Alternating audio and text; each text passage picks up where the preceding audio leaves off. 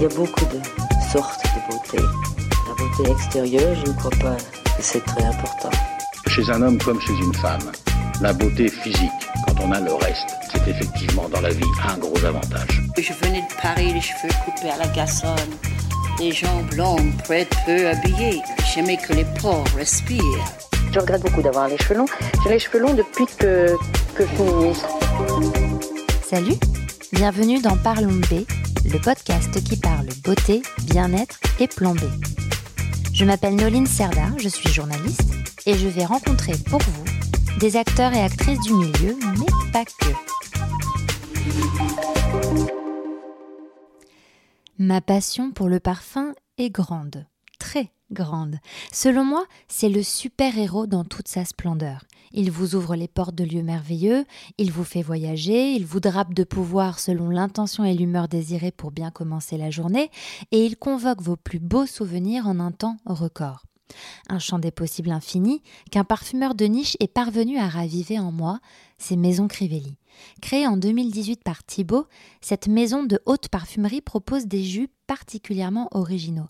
Et par ce terme, j'entends que la partition olfactive sort de tout ce qu'on a l'habitude de sentir, tout en restant très accessible pour les nez les moins confirmés. Ce botaniste émotionnel, comme il se définit, est un baroudeur et un véritable conteur. Il a décidé d'incorporer son goût du voyage et des histoires dans ses parfums inattendus que je qualifierais de joueurs, car les accords sont osés tout en partant de notes que vous connaissez. Ils ont juste ce twist élégant qui marquera votre sillage pour très longtemps. Ensemble, nous avons parlé de son parcours, de ses origines familiales qui l'ont nettement influencé, de ses très nombreux voyages et d'odeurs, évidemment. Bonne écoute Salut Thibaut Comment vas-tu? Je vais très bien et je suis ravie d'être euh, chez toi, dans, tes locaux, dans les bureaux de Maison euh, Crivali. Euh, peux-tu nous dire qui tu es pour celles et ceux qui ne te connaissent pas? Je m'appelle Thibaut Crivelli, je suis le fondateur d'une maison de parfum qui s'appelle Maison Crivelli que j'ai lancée fin 2018. Ouais. Je suis né en France, à Paris.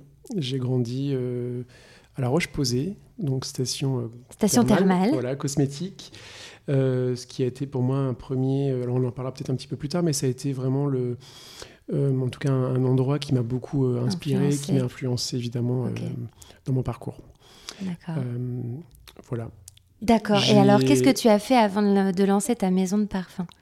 Donc, euh, alors déjà le lancement d'une maison de parfum pour moi est un projet de vie. Ça c'est un point vraiment important. Je n'ai pas décidé du jour au lendemain de me lancer dans cette aventure euh, assez fantastique, mais quand même un peu folle, qui nécessite beaucoup d'audace. Mm. C'est un projet de vie.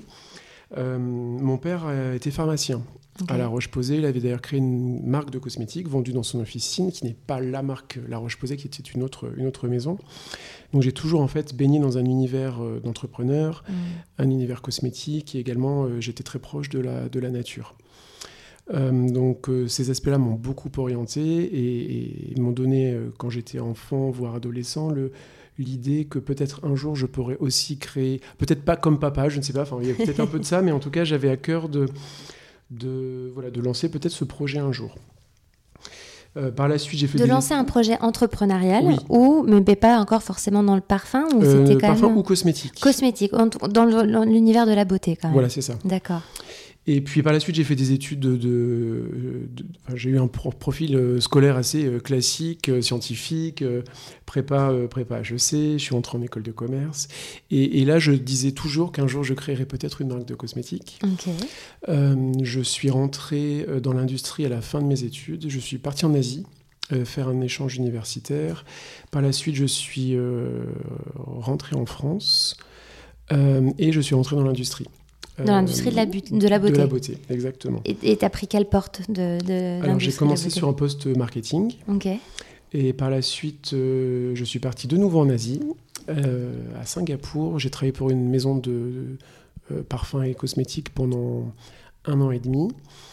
je suis resté de nouveau en Asie. J'ai déménagé à Hong Kong pour travailler pour deux autres maisons de parfums. Je suis resté en tout sept années à Hong Kong. Ok. Et par la suite, je suis rentré en Europe pour pour mener à bien le, projet.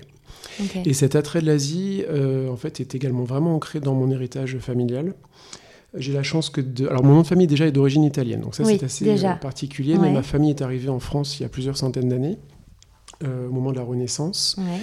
Euh, ce qui est drôle, c'est qu'il y avait déjà à l'époque des profils de scientifiques et d'artistes dans la, dans la famille.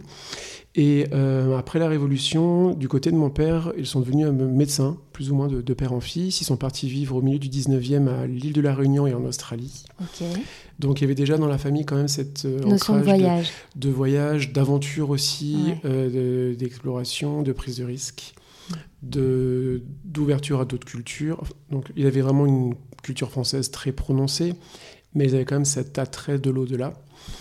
Et du côté de ma mère, pour faire simple, ils étaient au, au Liban et au Vietnam. Et par la suite, mes grands-parents se sont rencontrés euh, et ont été vivre au Maroc, où ma mère a grandi. Donc, euh, même si j'ai grandi euh, dans le cœur du Poitou, qui est peut-être une des régions les plus fermées de France, j'ai toujours eu un rêve du- de la route de la soie, de, de l'Asie Pacifique. Euh, au sens large, je n'ai jamais vraiment eu un rêve américain. Mes, mes yeux, me, en tout cas, me regardaient Mhm. toujours vers l'Est. Parce qu'on en parlait dans la, à la maison, c'était. On en parlait beaucoup. Ouais. À la maison, on mange de la ratatouille avec du knockmam. J'entendais parler de ma grand-mère qui me racontait son enfance dans, le, dans, les, voilà, dans, dans la campagne, dans la banlieue d'Hanoï. Elle entendait le tigre euh, tous les soirs. Enfin, c'était, j'ai grandi aussi. là, on a la chance d'avoir beaucoup de documentation, euh, de, de photos, des, des livres qui ont été Mm. écrits par, les, par mes grands-parents, mes arrière-grands-parents. Donc j'ai vraiment baigné dans cet univers-là. Par exemple, j'ai appris à jouer au mahjong. euh, en même temps qu'au poker. Qu'est-ce que le mahjong Le mahjong, c'est un jeu asiatique. Euh, c'est comme un, c'est un jeu avec des sortes de petits, de petits rectangles. On construit en fait toute une stratégie de combinaison de, de dés. C'est un jeu de hasard et de, un jeu de stratégie. Je joue aussi au jeu de Go, par exemple. Voilà, ça fait Mm. partie de ces, de ces jeux asiatiques assez connus. Euh, donc j'ai très vite finalement euh, l'Asie pour moi est très importante parce que j'ai toujours euh, eu un en tout cas j'ai un peu baigné Dans l'univers, Voilà, dans dans, un- dans imaginaire en tout cas. j'ai commencé à apprendre le mandarin quand je suis rentré en, en école de commerce, d'où l'idée de le souhait de partir vivre en Mm. Chine, puis à Singapour, puis, puis à Hong Kong. Donc finalement, qui suis-je? Alors c'est voilà, je suis né en France, mais avec euh, une famille avec une culture vraiment française, Hmm. mais qui a été exposée à beaucoup d'influences pendant trois générations. Et finalement, ce sont ces générations-là qui m'ont euh, Nourri. oui, qui m'ont Ouais. nourri, puisque nous sommes tous influencés par nos parents, nos grands-parents et la génération d'avant. Et puis par la suite, euh, voilà, je suis parti vivre en Asie, j'ai consolidé ma connaissance du marché du parfum, avec l'idée de gagner en compétences, Hmm. et avec l'idée peut-être un jour de, de créer ma propre maison. Donc finalement, tu t'es un peu plus, euh, tu savais un peu plus euh, au fur et à mesure de tes voyages et de ton, de ton passage en Asie que c'était plutôt le parfum qui t'appelait plus que le- le- le- les cosmétiques, le. Oui, c'était une, euh, c'était une intuition. Euh, je trouve qu'il y a de manière générale dans le parfum beaucoup plus de sensorialité, des Mm. histoires beaucoup plus poétiques, peut-être aussi beaucoup plus sincères. Le maquillage ce n'est pas du tout mon univers, ce n'était pas du tout ma légitimité. Et après, autant je suis un grand consommateur de soins, mais je trouve la démarche un peu plus technique, orientée résultat, et c'était moins... euh, Ce qui, tout ce, que te, voilà, ce qui te parlait, Ce quoi. qui me parlait le plus, oui, Ouais. exactement. Donc j'ai choisi le, le parfum et surtout en, en rencontrant des parfumeurs et des gens dans l'industrie, je me suis rendu compte que j'avais une vraie légitimité, puisque, euh, alors d'un côté, cet héritage familial m'avait apporté une, une vraie lecture synesthésique au quotidien, donc je, je mets vraiment mes sens en éveil euh, simultanément et tout le temps, voire peut-être un peu trop. Donc j'étais vraiment sensible dès l'enfance aux, aux odeurs, mais également aux couleurs, euh, aux saveurs, aux textures. Donc j'associe tout ça. Et le fait que j'ai vécu en Asie m'a aussi amené au plus près des endroits où les ingrédients de parfum sont produits. Oui, ouais, c'est vrai. J'ai également, bon, j'ai appris beaucoup de langues étrangères, j'en ai appris sept, donc j'ai réussi aussi à connecter avec des producteurs, que ce soit en Malaisie, en Indonésie, euh, même au Cambodge, enfin dans tous ces pays euh, où on produit finalement des ingrédients de, de parfum.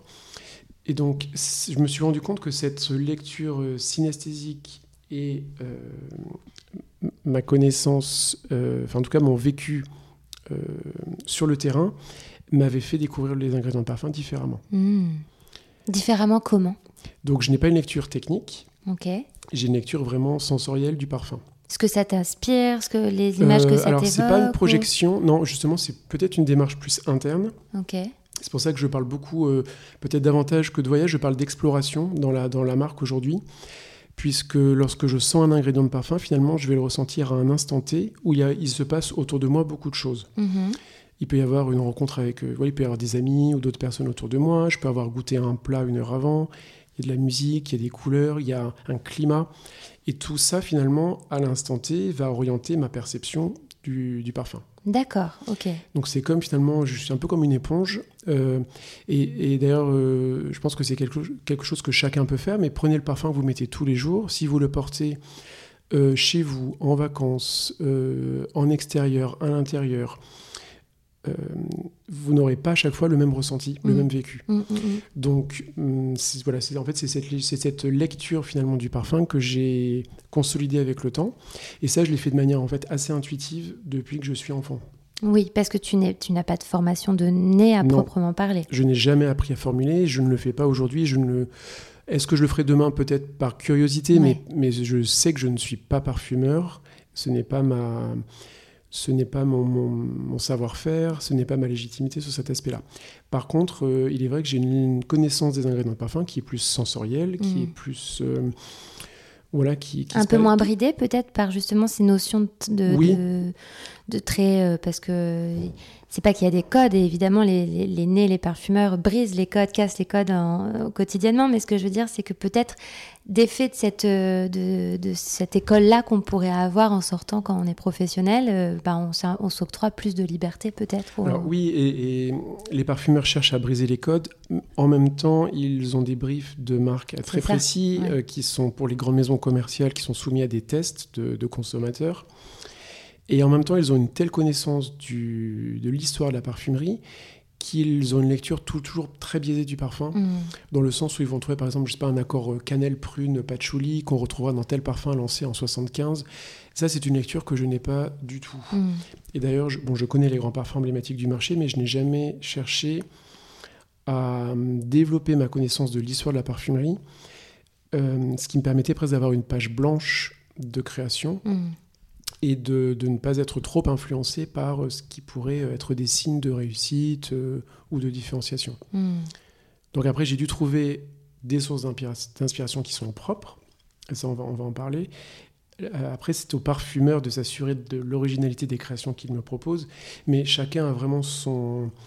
Voilà, chacun a son univers, et la beauté de ce qu'on fait aujourd'hui, c'est justement cette rencontre entre mon vécu, et après leur talent, qu'il soit artistique ou euh, scientifique au niveau de la formulation.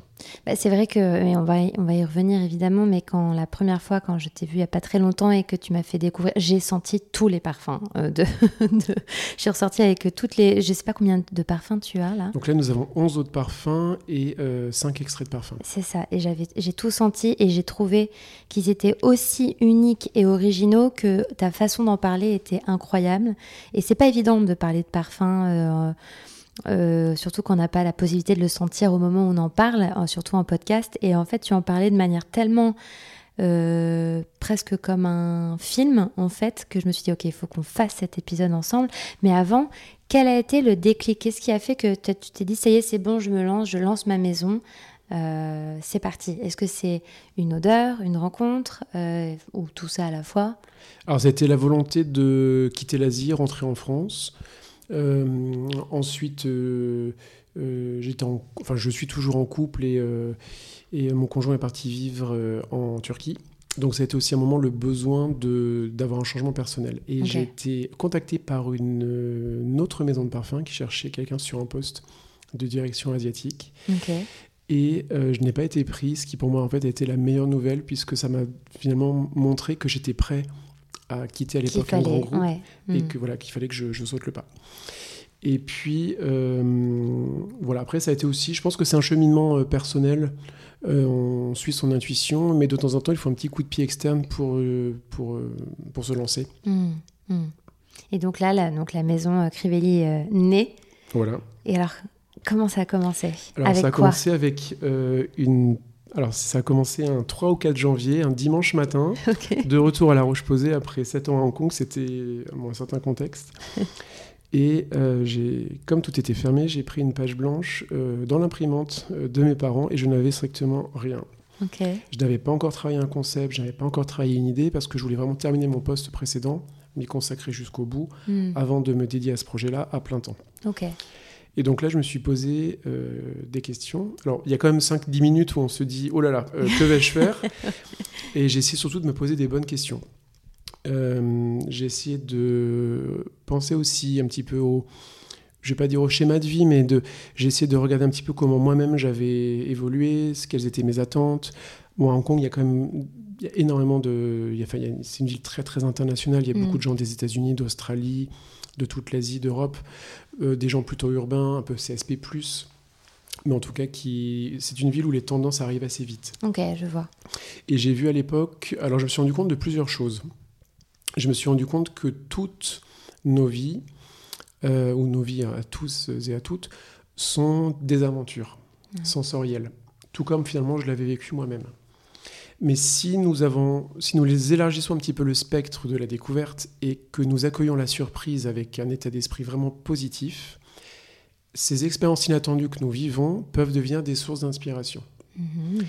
Euh, donc voilà, cette dimension en tout cas d'aventure, elle était importante pour moi. Euh, ensuite, euh, le rapport à la nature, je pense, est en train de changer, pas uniquement à cause de tout ce qui se passe, mais finalement de plus en plus d'humains sont amenés à vivre en, en centre-ville, Mm. avec beaucoup de pression, beaucoup de bruit aussi. Hong Kong, par exemple, est une ville dans laquelle il y a énormément de pollution sonore. Ouais, ouais. Donc tous les week-ends, nous allions, euh, nous partions du centre-ville pour aller faire des randos en montagne, pour aller à la plage, pour aller sur des, des petits bateaux, mais aussi pour pouvoir souffler. Mm. Et c'est une tendance qui arrive un petit peu partout, qui arrive même maintenant par exemple en Chine continentale, qui arrive à Dubaï. Le Covid a beaucoup aidé. Alors si on peut avoir peut-être... Ça a accéléré les choses, Ça a peut-être accéléré les choses les gens se sont rendus compte qu'il fallait finalement trouver du bonheur autour de soi, Mm. qu'il fallait aussi un peu se reconnecter aux éléments Mm. et euh, qu'il était aussi intéressant d'aller peut-être au-delà du, du- Enfin, qu'il fallait sortir des, finalement des sentiers battus. Euh, il suffit juste de prendre le temps de voir la beauté et l'inattendu de- dans ce qui nous entoure. Mm. Donc ça, je l'ai vraiment... euh, C'était un point important pour moi. Et après, euh, cette dimension d'expérience, elle est également forte parce que euh, je crois qu'aujourd'hui, enfin, en tout cas par exemple quand j'achète euh, des cadeaux à des amis, j'essaie de moins acheter des objets, mais peut-être de plus acheter ou de leur offrir en tout cas des expériences de vie qui Mm. vont être des souvenirs qu'ils vont pouvoir garder avec eux. Et je trouve qu'on ne se lasse pas d'un voilà un beau moment de vie. Je sais pas un baptême, euh, alors euh, plus ou moins de succès, mais euh, soit en parachute, un Ah oui, baptême de montgolfière, un très bon spa, un très bon restaurant, Oui. sont des choses qu'on n'oublie pas. Ouais. Des souvenirs, Euh, tu... Une écharpe, par exemple, je sais pas, voilà. Oui, des souvenirs. Je, je Mm. préfère, oui, donc cette notion d'expérience de vie, je pense qu'elle est assez importante. Mm. Donc à partir de ça, comme je voulais baser la marque sur euh, de l'aventure, des expériences, de la surprise aussi, Mm. c'était important, de l'authenticité.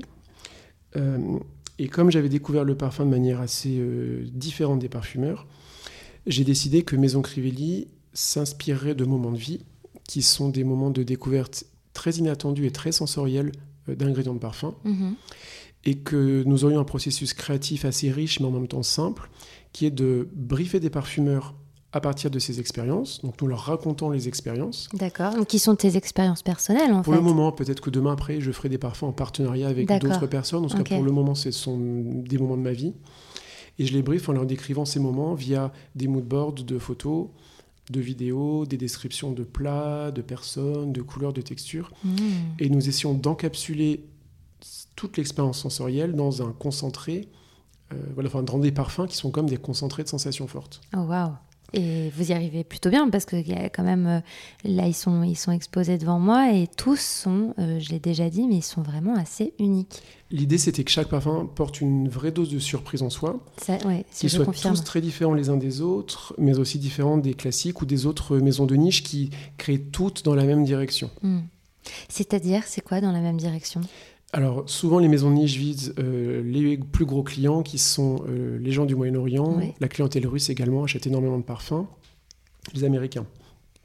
Donc, ce sont des notes avec beaucoup de sillage, beaucoup de concentration, certaines, une certaine lourdeur et des accords principaux autour de l'ambre, du patchouli, de la vanille, autour du bois de, du bois de santal, Mm.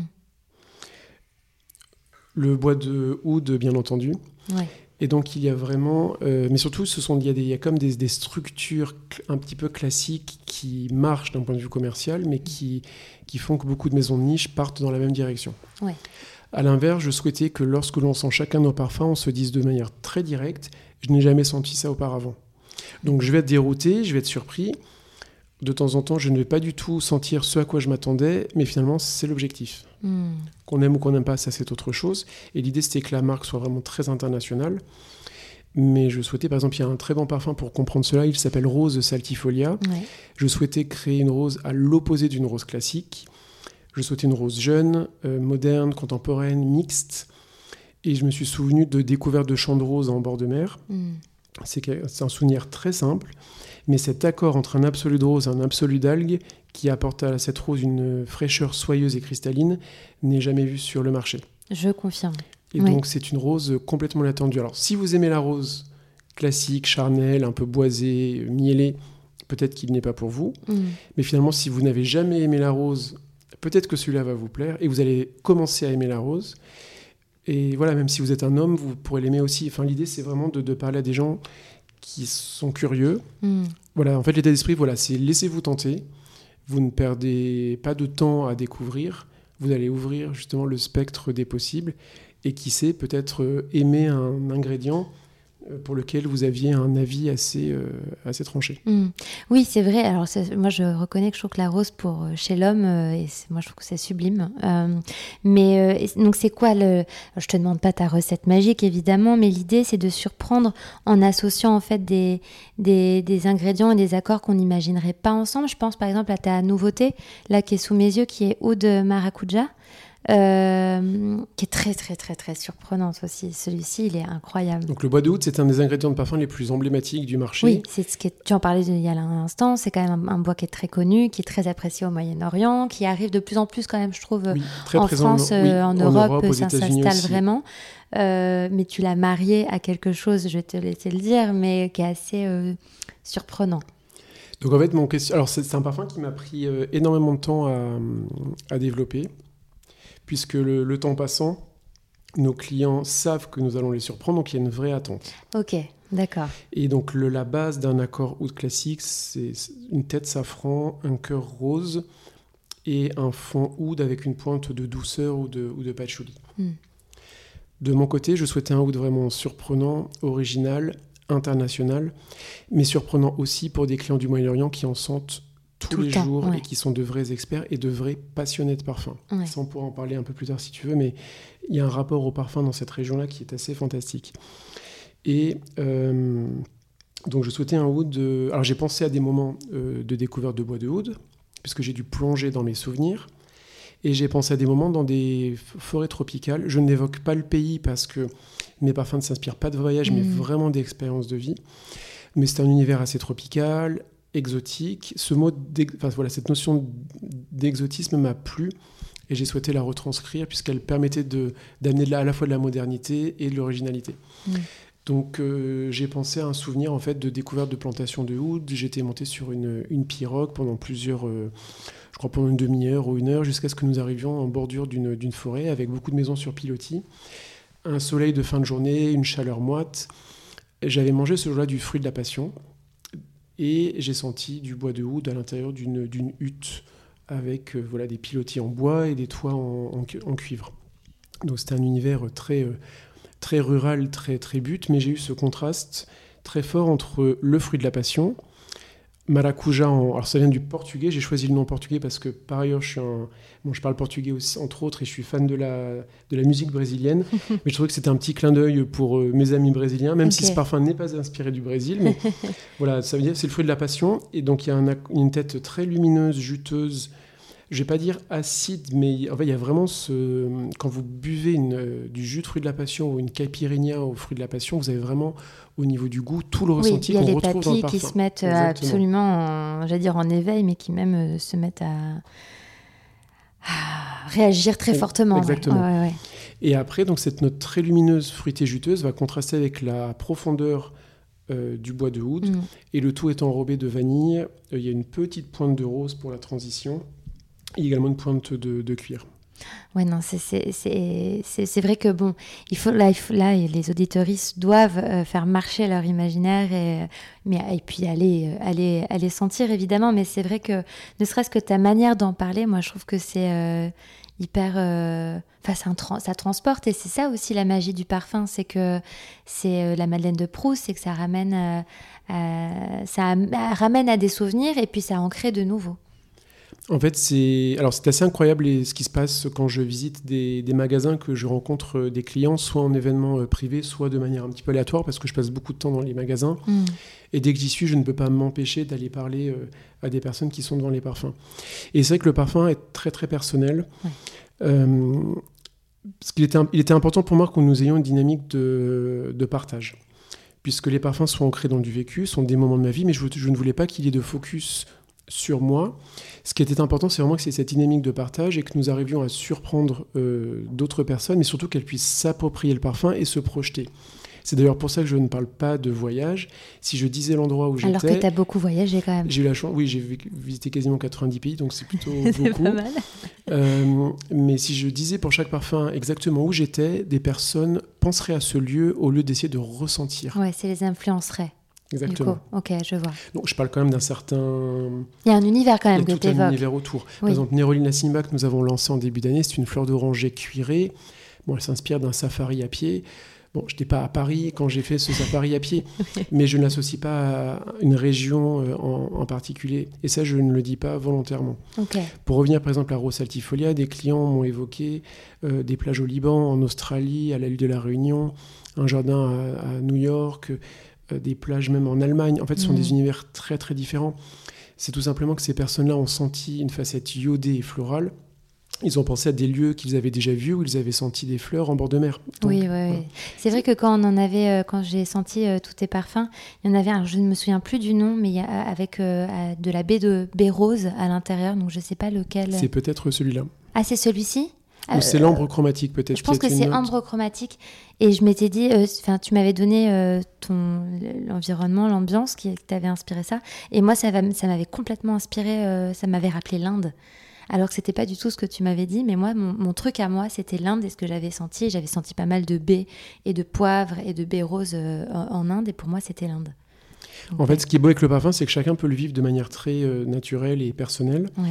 Et souvent, quand je suis en magasin, beaucoup de gens me disent, je, je, n'utilise pas les bons mots. Enfin, il y a une sorte de frustration. Oui, ça fait peur de parler parfum. Ça fait un petit peu peur. Et je trouve aussi qu'en magasin, euh, alors certaines marques euh, ou certains conseillers de vente aussi n'invitent pas leurs clients à un petit peu lâcher prise et, se détendre. Mmh.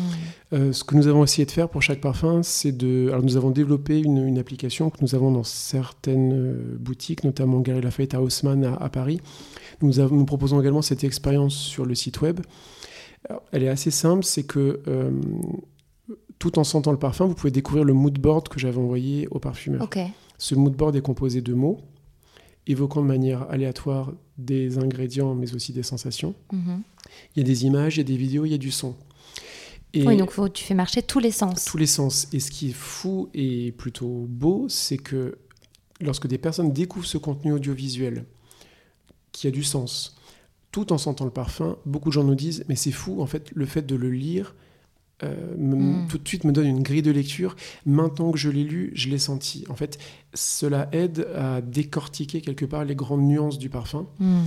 Et, et, après, quand je suis de temps en temps, lorsque j'ai des événements avec des, clients, il m'arrive de faire sentir un parfum à l'aveugle sans dire ce que c'est et de demander aux, gens dans le, dans, dans le groupe de, de, de m'évoquer une couleur, un tissu, une musique. Hmm.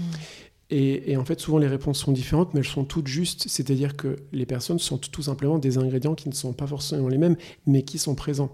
Hmm. Si quelqu'un, par exemple, je vais encore revenir à cette rose, mais des personnes m'avaient évoqué une couleur rose pâle, une couleur blanche ou une couleur orange. Bon, il y a de l'orange sanguine dans le parfum. Une personne m'avait évoqué un vert pâle, mais il y a un tout petit côté, un tout petit accord pomme très léger, mm. et il y a une note aromatique que 90% des gens ne sentent pas, mais qu'elle, en l'occurrence, avait senti. Donc c'est ça qui est beau, c'est qu'en mm. fait, c'est le parfum, c'est comme une maison qui a différentes portes d'entrée. Nous allons tous au même endroit, mais nous prenons aussi de temps en temps des portes d'entrée qui sont différentes. Mm. Et, nous, avons, nous, avons, par exemple un autre parfum qui s'appelle Bois d'Achai, qui contraste une note de baie sauvage et de thé fumé épicé. Certaines personnes rentrent complètement par les fruits, d'autres pas du tout, rentrent tout de suite par une note boisée, fumée et un accord thé. Hmm. C'est personnel. C'est très personnel, oui, c'est ça. Puis de toute manière, le parfum, donc on, le réceptionne et on l'accueille euh, de façon très personnelle. Et aussi, je trouve que c'est ça qui est magique, c'est que d'une peau à une autre, il va se, il va se révéler complètement différemment. Exactement. C'est ça qui est beau. Euh, cela dépend également du climat. Ouais de la température, du niveau d'humidité. Je me souviendrai toujours d'une rencontre avec un Français qui habitait en Côte d'Ivoire et qui m'a qui dit je, je les ai adorés là, mais je ne l'achète pas aujourd'hui. Je pars avec des échantillons ah. puisque j'ai besoin de les sentir aussi à Abidjan, qui est un, enfin, voilà, c'est un climat complètement différent. Si le parfum me plaît euh, encore là-bas, je reviendrai. Ah. Il était revenu. Voilà, ah, il est revenu, donc c'était plutôt positif. Mais, et puis finalement aussi, le, les goûts changent euh, voilà, avec, le, avec le temps, avec le avec l'entourage aussi. Alors je dis souvent aux gens, euh, laissez-vous tenter et suivez votre intuition parce que des personnes me demandent également, est-ce que le parfum me va? Hmm. je, je ne peux pas répondre à cette question, c'est personnel. Je peux leur dire si le parfum s'exprime bien sur leur peau, mais c'est très personnel. Et s'ils demandent à 10 personnes différentes, ils peuvent avoir 10 réponses différentes. Hmm. Est-ce que tu es plutôt euh, team euh, parfum pour une vie ou, parfum, ou plusieurs parfums en fonction de, des événements ou de son humeur? Alors je suis fidèle, mais pas en parfum. et je, je, tout comme euh, j'aime aussi varier même mon look et donc, t'aimes t'amuser avec les parfums et, euh, varier les, Oui, dans, alors dans ma collection, euh, aujourd'hui, j'en porte, euh, je dirais, 5 ou 6 sur les 15. Il y en, il y en a que je n'ai jamais porté. Ok. ils me plaisent, ils ont leur, leur rôle dans la collection parce qu'ils ils, sont dans la lignée, dans l'ADN de la marque. Mm. Mais je ne crée pas non plus pour moi. En fait, dès le début, je me suis tout, tout de suite dit tu ne crées pas pour toi. Donc, bon, in fine, je pense qu'il y a quand même mon esthétique personnelle dans la collection, puisque c'est la, c'est la signature de la marque. Mm. Mais j'ai jamais créé, j'ai jamais créé pour moi. Mm. Et ça, je pense qu'aussi, c'est un point très important. Alors, j'ai quand même construit la collection pour qu'il y ait des signatures très différentes les unes des autres. Ça, c'est nécessaire, c'est attendu aussi. Surtout pour qu'il y ait constamment cette euh, surprise dès que l'on sent un nouveau parfum. Ouais mais c'était important pour moi que les parfums puissent, je ne vais pas dire plaire au plus grand nombre, parce que euh, cela voudrait dire que nous cherchons à être, avoir la démarche est peut-être un peu plus commerciale, mais en tout cas, je voulais que la collection soit très internationale. Et mm. les goûts et les couleurs changent radicalement d'une région à une autre. Bah justement, tu m'offres une super transition parce que tu, tu évoquais le fait que le, rapport au parfum était différent euh, d'une région à une autre, que ils étaient, euh, que au Moyen-Orient notamment, ils avaient un rapport au parfum extrêmement fort, euh, mais très fusionnel. Très fusionnel. Tu peux expliquer un peu tout ça par rapport à la France aussi en comparaison? Alors la France, c'est un des marchés les plus compliqués. Ah, pourquoi? Puisque nous portons tous du parfum, mais si vous demandez à pas mal de gens autour de vous, il y a assez peu de personnes qui prennent le temps d'apprécier la qualité du parfum, de le découvrir dans sa richesse, dans ses facettes artistiques. bon, la distribution est quand même de plus en plus euh, concentrée avec une qualité de conseil, euh, voilà, sans évoquer évidemment une chaîne en particulier ou, d'autres, mais il y a quand même une qualité de conseil qui n'est pas, qui n'est pas toujours là. Mm. Est-ce qu'on pourrait parler de la, de la face parfumerie un petit peu? Un petit peu, oui. Mm. Mm. Et euh, il y a beaucoup de lancements. Oui, énormément. Euh, beaucoup de flanqueurs. Il y a beaucoup, voilà, il y a beaucoup de flanqueurs. Donc, ils sont des, alors, les flanqueurs, ce sont des, des, des adaptations. disons qu'il y a une franchise et dans cette franchise-là, vous aurez une autre toilette, une autre parfum, un parfum, un parfum intense, une autre toilette, ceci, cela. C'est Tout le monde s'y perd. Et d'ailleurs, je pense que c'est arrivé à tout le monde de de, vouloir acheter un parfum euh, pour euh, un membre de la famille euh, et quand on arrive on ne sait pas lequel on doit choisir dans mm. une collection donc tout le monde s'y perd et voilà je pense qu'il y a un manque de, conseils il y a peut-être aussi de la part de certaines personnes un manque de curiosité et malheureusement il y a eu beaucoup de visibilité dans certains médias autour de marques se faisant énormément de profits qui ont un petit peu cassé l'image de, la haute parfumerie mm. Et, par le passé, euh, alors le, parfum était vraiment un accessoire peut-être un petit peu plus de luxe, mais il y avait une vraie valorisation de tout le travail qu'il y a derrière. Mmh. Et lorsqu'il s'est de plus en plus démocratisé, nous sommes aussi allés vers des parfums de plus en plus masse. Donc c'est quelque part un petit peu le revers de la démocratisation du, du mmh. parfum, alors qui est nécessaire, mais voilà, à un moment, en fait, il faut trouver un juste milieu entre la qualité et le, et le prix. Et c'est ce que nous essayons de, de faire. Donc, je pense qu'en France, euh, j'en avais parlé récemment d'ailleurs à des personnes travaillant au ministère de l'Éducation et de la Santé que j'avais oh. pu rencontrer. Okay. Il y a un enjeu, euh, je pense, national d'éduquer à l'olfaction. C'est un enjeu de santé publique, de santé mentale. On l'a vu euh, pendant le Covid. Euh, c'est un enjeu qui, enfin, c'était un, le support olfactif peut aider à, à travailler avec des personnes euh, à mobilité réduite, des autistes, mm. ou qui ont perdu la mémoire, qui ont perdu la mémoire, des personnes en fin de vie, des personnes en dépression. Euh, avec des enfants par exemple. Mm. Euh, l'olfaction n'est pas étudiée à l'école, on étudie euh, la musique, on étudie le dessin, on étudie la danse, on est, éduqué au goût chez ses parents. Mais ou pas à l'école. Pas à l'odorat. Pas à l'odorat. C'est le seul ah. sens que nous n'éveillons pas à l'école. Comment tu l'expliques ça? Je ne sais pas. Nous n'avons pas de musée national du parfum, il n'y en a plus. Il n'y a, pas de culture populaire autour du parfum. Alors que pourtant, grâce euh, le savoir-faire euh, grassois euh, du parfum a été et à l'UNESCO, il a inscrit. c'est fou ça. Et si demain nous avions la fête nationale du parfum, au même titre que la fête nationale de la musique, et que la, par exemple la mairie de Paris ou d'autres mairies mettaient en place des ateliers de découverte olfactive, je pense que ça attirait énormément de monde parce qu'il y a l'envie de mieux découvrir. Il y a peut-être un petit manque de confiance aussi, mais en tout cas, voilà, je, je pense qu'il manque ce, socle. Qui, donc peut-être que notre curiosité en France n'est pas, pas encore assez. Euh, on se repose, on s'est reposé sur nos lauriers en fait. Un petit peu. Ouais, oui. Et oui. À l'inverse, en Asie, il y avait très peu de culture de parfums corporels, il y avait plus des parfums d'intérieur. Ouais. Bon, beaucoup d'encens, mais qui étaient plus liés aux rites religieux.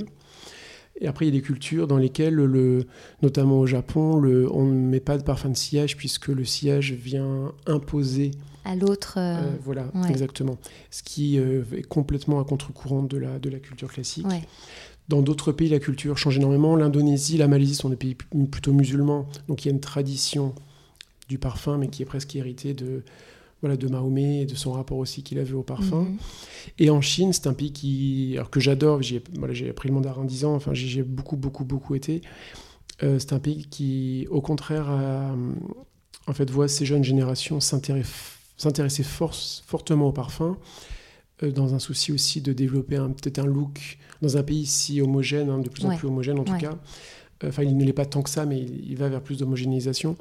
Euh, culturel en tout cas, mais le, parfum devient un accessoire vraiment de, pour se différencier. Pour se différencier. Oh, et il y a une vraie euh, recherche de, en tout cas, il y a une soif de, de mieux connaître le, parfum, hmm. presque pour corriger un, par le passé un, oui, un manque d'éducation parce que ça faisait pas partie du, de, la culture euh, populaire. Hmm. Et au Moyen-Orient, je pense qu'il y a un rapport au parfum qui est quasiment presque mystique. Je vais pas dire je vais pas dire religieux parce que je, ne pourrais pas le, trop le commenter, mais en tout cas, il y a un rapport au parfum qui n'est pas juste de l'ordre de l'utilisation. Il y a une vraie passion pour le parfum. Euh, les gens utilisent euh, énormément de parfums. Ils avec énormément pendant la journée, je crois. Oui, puis il y a beaucoup de couches de parfums via euh, des savons, gel douche, des huiles pour le corps. Après, ils vont imprégner leurs vêtements avec ce qu'on appelle le brour, qui est une sorte de fumigation euh, je ne sais pas si le terme est français, fumigation. Enfin, oui, oui, si, oui, tout à fait. Donc voilà, ils passent leur, leurs abayas ou leur, leur, tenue, en tout cas, au-dessus d'une fumée.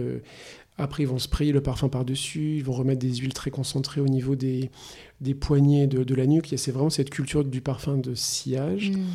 Mais il y a vraiment une vraie passion pour le parfum. Il y a, bon, il y a énormément de collectionneurs qui ont des, des collections monstrueuses de flacons de parfum. Et autant, par exemple, en Europe, quand je rencontre des événements, dans des événements, quand je rencontre des clients, ceux-ci me me, voilà, me disent qu'ils aiment la marque, qu'ils aiment leur parfum. Au Moyen-Orient, certaines personnes m'ont même remercié d'avoir créé des parfums. En fait, je pense qu'il y a ce respect de la création qui est. Puisqu'ils voient en fait la complexité. Ils l'apprécient vraiment comme en France, on apprécierait un dîner dans un 3 étoiles Michelin. il y a vraiment ce rapport d'émerveillement, il y a cette passion, il y a cette compréhension de la qualité des matières. Hmm. Et alors, est-ce qu'il y a un, parfum euh, qui euh, ressort plus d'un pays à un autre ou est-ce que chaque pays a ses petites préférences euh? Moi, par exemple, dans tous ceux que j'ai sentis, j'ai adoré, par exemple, là je l'ai sous les yeux, Papyrus. Le Papyrus, il est incroyable. Papyrus moléculaire, donc c'est un parfum qui marche très bien en Europe, notamment aux Pays-Bas. Ok. C'est un parfum de peau, Papyrus Alors il a, du, il a quand même du sillage, oui, mais un, sillage Plus, un siège plus, un peu plus transparent. Hmm. Euh, alors ce parfum, pour vous expliquer en quelques mots le, l'inspiration et l'aventure, enfin en tout cas l'instant fondateur, c'était une rencontre avec des femmes tatouées qui fumaient le cigare D'où l'idée de travailler deux facettes, une facette un peu délicate, sentale et poudrée, et une facette qui a plus de caractère avec des épices et du cuir. Hmm. Incroyable. J'adore, l'image. Et, au Moyen-Orient, euh, parfum de sillage, donc ce sont nos extraits de, de parfum. Ok, oui, évidemment. Celui qui rencontre le plus de succès, c'est Hibiscus Mahajad, qui est notre best-seller international. Euh, c'est un parfum qui s'inspire d'une dégustation d'un thé à l'hibiscus dans un marché de pierres précieuses. Donc le thé à l'hibiscus est une boisson qui est énormément consommée dans toute la région du Golfe, qui s'appelle le, le carcadet. Mhm. En Égypte également, c'est très consommé. En Afrique de l'Ouest, il s'appelle le bissap. Mais vous en trouvez vraiment. Je ne sais pas si la boisson a quelque part suivi euh, toutes les anciennes routes euh, de commerce. Euh, entre le, Sénégal, le, Mali jusqu'à la péninsule arabique, mais en tout cas, on le retrouve dans tous ces pays-là. Donc je pense que déjà l'inspiration leur parle. Euh, c'est une rose très très lumineuse, avec beaucoup d'éclat, et de la douceur avec de la vanille, euh, du cuir et des muscs. Mm.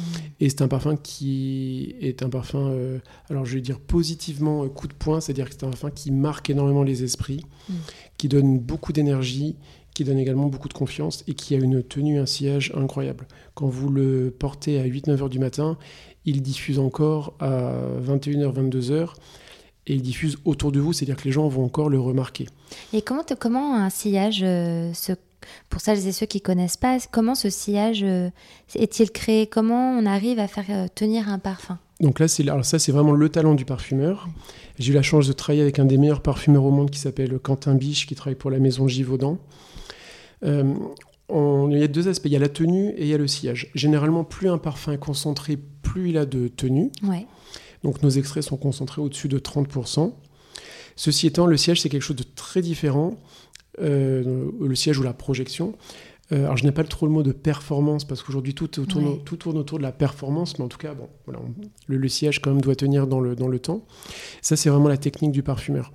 Et plus on augmente la concentration, plus il y a aussi le risque que les ingrédients qui sont en fond viennent un petit peu alourdir ou étouffer la note. Hmm. Donc vous avez généralement dans le parfum, alors on parle de pyramide olfactive, c'est un terme que je n'aime pas trop parce que pour moi, tous les ingrédients s'entremêlent entre eux. Euh, donc je vois plus ça sous la forme d'un cercle, ça c'est ma lecture personnelle. Mais vous avez en tout cas un... Voilà, la tête, ce sont les, notes que vous allez sentir immédiatement, surtout des épices ou des agrumes, quelques notes florales. Le cœur, ça va être plutôt des notes un petit peu boisées euh, ou florales. Et le fond, vous avez surtout euh, oui, des bois en fait. C'est vraiment ce qu'on retrouve. Des notes très ambrées, mm. type vanille, benjoin. Alors certaines s'expriment dès la tête, euh, certaines s'expriment vraiment au fond. Et ce qui est compliqué, c'est qu'il faut arriver à avoir tout de suite un accord euh, qui a une lecture, euh, qui nous donne une lecture immédiate de la signature du parfum. Et il faut que cet accord tienne dans le temps. Ça, c'est une question de technique, mais bon, pour les parfumeurs, ce sont des années d'études et puis après des années de formation. Voilà, il y a aussi chez eux une, une passation ils ont un tuteur qui leur transmet euh, son savoir. Ils travaillent pendant des années des accords en particulier. Oui, parfois, chaque, il y a des parfumeurs qui ont leur spécialité ou vraiment leurs accords, euh, euh, j'allais dire phares, mais plutôt c'est c'est pas très beau comme mot, mais en tout cas, euh, c'est comme ça qu'ils ont développé leur, euh, leur nez en se spécialisant dans un, un domaine. Et c'est vrai que c'est assez magique. Je trouve ça très magique, moi, de. Je sais pas comment. Ouh, le temps passe. Euh, comment les auditoristes réceptionnent ce que tu dis. Mais moi, en tout cas, dès que je trouve qu'on parle de parfum, moi, ça m'émerveille. Mais du coup, je vais, je, vais, je vais te poser ma, ma, mon autre question parce que je vois le temps qui file. Mais quelle est ta vision de la beauté? Et du bien-être, mais de la beauté, je dirais de la beauté. C'est quoi ta vision de la beauté? Alors c'est une très bonne question. Mm. Euh, ma vision de la beauté, de manière très très générale? Ouais, comme ça te vient. Par rapport, à la, par rapport à la beauté ou au cosmétique ou même... Euh... Ce que ça t'inspire Alors la beauté, pour moi, je la où est-ce que je la trouve? Déjà, je la trouve de plus en plus dans l'inattendu. Euh, je la trouve quand il y a en tout cas une complémentarité des sens, un éveil des sens, un émerveillement euh, qui peut venir de beaucoup de choses, qui peut venir de d'un regard, qui peut venir d'une voix aussi. Je peux être très touché par exemple par la voix de certaines personnes. Un paysage qui peut être très monochromatique avec juste un accident de couleur. J'ai en tête là une photo que j'ai revue ce matin. J'étais sur une plage à Zanzibar, il y avait tout un, un ciel gris, une mer bleue, et juste une jeune fille de 8 ans, euh, donc avec une peau sombre et une tenue complètement rouge, qui se penchait pour ramasser un coquillage. Mhm. Là, il y a quelque chose de beau parce qu'il y a une sorte d'homogénéité, d'équilibre, et d'un seul coup, il y a cette euh, présence d'une toute jeune fille, Mm. euh, voilà, qui, qui était belle en fait. Euh, voilà, j'irais de l'inattendu, beaucoup de sensorialité, de la justesse. Euh, je déteste, je dis souvent, je déteste le, pardon, c'est un peu vulgaire, mais le, le bullshit. euh, J'aime vraiment la transparence. Euh, et puis euh, peut-être quand il y a des sourires aussi, un peu de Mm. bonheur, de, de joie de vivre. Mm. Parce que les temps sont un peu lourds, donc il faut de la joie de vivre et je pense qu'on a de la beauté. Mais voilà, quand même de l'inattendu. Et un petit peu de voilà, un peu de, un peu de, un peu de sur, oui, et un peu de. euh, je pense qu'il faut un petit peu épicer sa vie au quotidien aussi. Et- mais on n'a pas besoin d'aller très loin. En fait, j'ai vu au gré de mes voyages beaucoup de gens euh, parcourir le monde et passer à côté de tout. Mm. On peut très bien, je raconte souvent cette anecdote, mais j'habite, euh, bon, j'ai la chance d'habiter en plein cœur de Paris, vers le Palais Royal. Tous les dimanches après-midi, euh, face à la Comédie Française, vous avez des groupes qui viennent danser, en plein air du tango. Et en fait, si on se balade au Palais Royal, qu'on sent des roses, après vous avez un café très sympa sur la place Colette. Vous prenez un café et vous avez face à vous des gens qui dansent du bebop ou du tango. Vous avez de la beauté, vous êtes en plein cœur de Paris. Mm.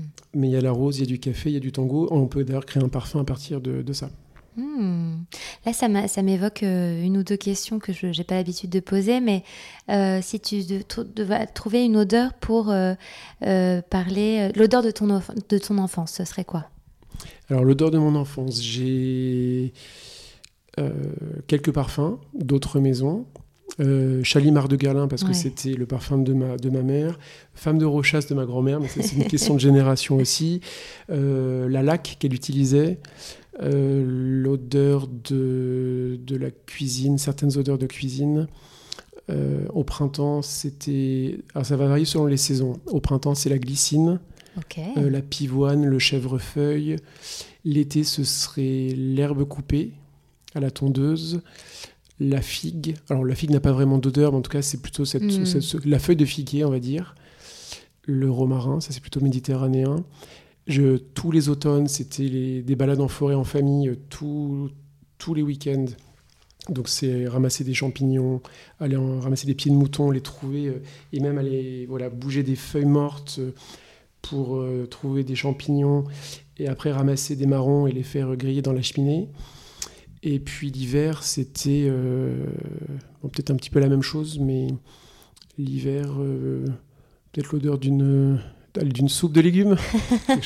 Ah, j'aime bien, c'est des réponses hyper précises. et la pharmacie de mon père, Ah. avec euh, l'odeur de la térébenthine. Ah oui. Et les vieux greniers de pharmaciens avec des pots de plein d'ingrédients euh, qu'on ne doit pas trop euh, mettre, à mon avis, à côté d'une flamme. Mais bon, voilà, il y avait tout ce côté vraiment de vieux, vieux greniers poussiéreux. Est-ce qu'il y a une odeur que tu n'aimes pas?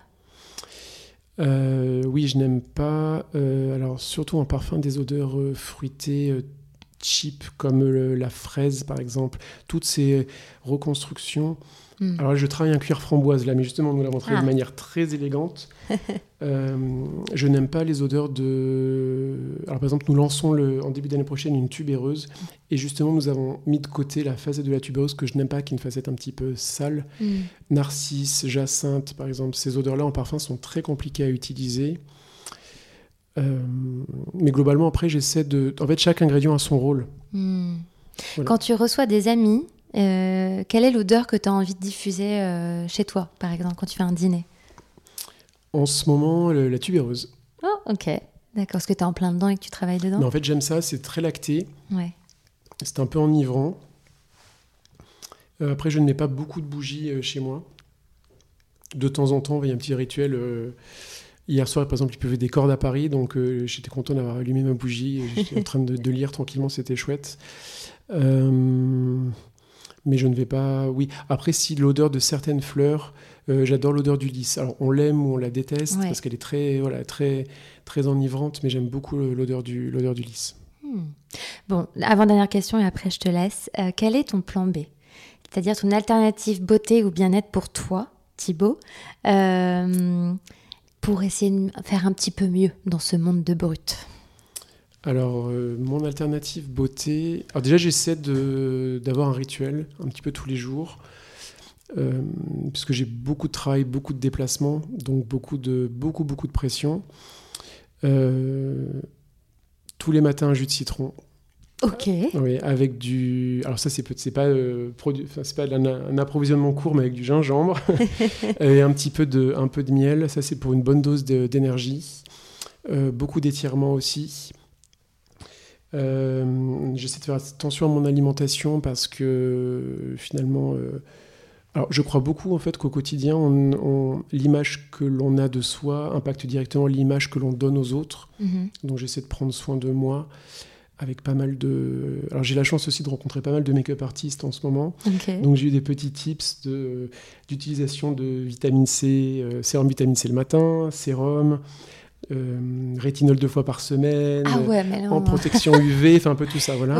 Euh, moins de viande, ça c'est sûr. Je mange, je, je l'ai fait assez alors je suis, je suis pas euh, parce que je rencontre de plus en plus de gens avec des, des, régimes alimentaires très spécifiques sur lesquels on doit absolument mettre des étiquettes, mhm.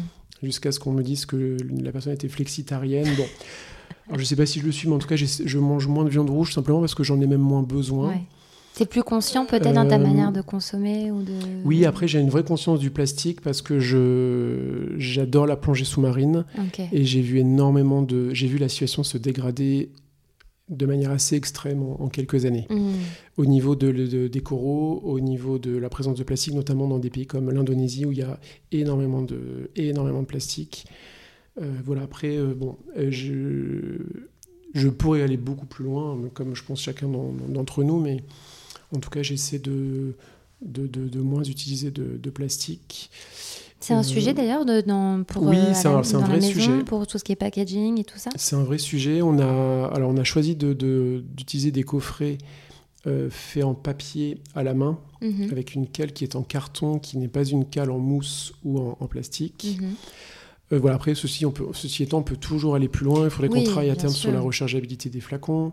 C'est très compliqué à mettre en œuvre. En fait, on ne se rend pas compte, mais c'est très très compliqué à mettre en œuvre parce qu'il n'y a pas beaucoup de solutions packaging apportées par les, fournisseurs. Euh, une fois que nous avons la solution packaging, il faut avoir l'espace dans les magasins pour le mettre en place. Hmm. Donc c'est, en fait, je pense qu'au-delà de la volonté de chacun, il manque aujourd'hui des solutions accessibles à tous, faciles, pas pour une question de coût, mais tout simplement une question même de... De praticité, de place, bien sûr. Donc je pense que la, dynamique aujourd'hui ne peut être apportée que par peut-être des décisions gouvernementales ou des décisions de grandes marques qui ont un vrai poids au hmm. niveau des achats et qui peuvent faire changer les choses. À notre niveau, malheureusement, nous, voilà, nous sommes obligés de, travailler avec euh, des solutions qui, euh, qui existent. Hmm. Bon, ma dernière question, et je te laisse. À quel moment est-ce que tu te sens le plus beau et le plus confiant? Alors, c'est une très bonne question. Euh, déjà, ça n'arrive pas avant que j'ai mis le parfum. Ah. Parce que je mets vraiment du parfum. Euh, je pense que c'est quand j'ai quand j'ai bien dormi. J'ai fait euh, du sport le matin. Je me suis réveillé tôt. J'ai fait du sport le matin. J'ai quand même bien choisi ma tenue. Et euh, voilà, je me parfume et je commence juste cette journée avec une bonne dose d'énergie. Ok, donc le parfum pour toi, c'est ça vient euh, sacraliser un moment où tu vas te sentir en confiance et oui, en fait, ça fait vraiment partie de mon identité. Et bon, aujourd'hui, je suis obligé de, enfin, je suis obligé. Non, je suis pas obligé, mais je, je déjà, je ne porte plus que les parfums de, mm. chez nous, et je porte vraiment d'ailleurs du plaisir à, les porter. Euh, mais c'est vrai que j'aime, j'aime me parfumer. Mm régulièrement. Et même le dimanche matin, je peux rester chez moi, je mettre une note très fraîche, très peau. Ça fait partie de mon, de mon rituel. Merci beaucoup. Merci à toi. À bientôt. À bientôt. N'hésitez pas à aller faire un tour sur le compte Instagram Parlons B Podcast, parce que la beauté ici, ça s'écoute, mais ça se contemple surtout.